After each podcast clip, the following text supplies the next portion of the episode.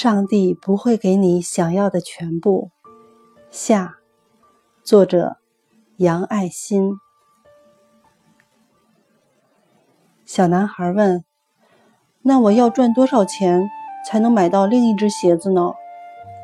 老板说：“两美元就能买另一只鞋子。”那好，我想办法去赚钱。那只鞋子你一定得给我留着。”老板笑笑说：“好，放心吧。”就这样，小男孩拿着一只鞋回家了。那天晚上，他睡得特别香。小男孩把那只鞋子放在箱子里，每天都要拿出来看一看。有什么办法赚钱，尽快买回剩下的那只漂亮的皮鞋呢？他想起每天上学的路上，都要经过两个垃圾箱，每天都有人往里面扔饮料瓶、饮料盒、食品包装纸盒什么的。于是，小男孩就每天早起一个小时，到垃圾箱里捡饮料瓶、各种纸盒，攒两三天，拿到废品回收站去卖一次。有时候能卖几分钱，运气好的时候能卖一毛钱。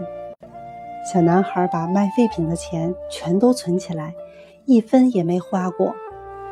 两个多月以后，他终于凑够了两美元，高高兴兴地跑到那家商店，把一大把零钱凑成的两美元递给老板。老板大大表扬了他一番，把另一只乌黑锃亮的小皮鞋给了他。小男孩高兴极了。他终于有一双漂亮的新鞋子了。这个小男孩长大以后，做过很多不同的工作，当过救生员、解说员、广播员。虽然也遇到过很多困难，但他都以顽强的毅力克服了。后来，他进入电影界，成了一个家喻户晓的明星。再后来，他积极参与各种社会活动，还参加了美国总统选举，并且在1980年成功当选了美国总统。他就是里根，人们叫他里根总统。当总统的时候，有一回，里根接受一位作家的采访，那位作家让他回忆一下，在他的成长过程中。对他影响最大的一件事是什么？里根就说起小时候过圣诞节向上帝要鞋子的事。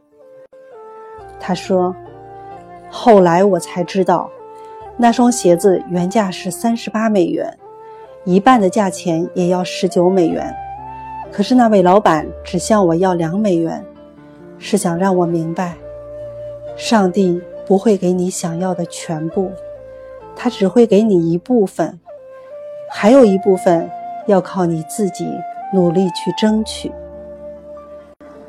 从那以后，我就把这句话记在心里。每次在事业上遇到挫折的时候，我都会用这句话鼓励自己。好了，今天的故事到这里就要结束了。各位同学，大家快快闭上眼睛，睡觉吧，晚安。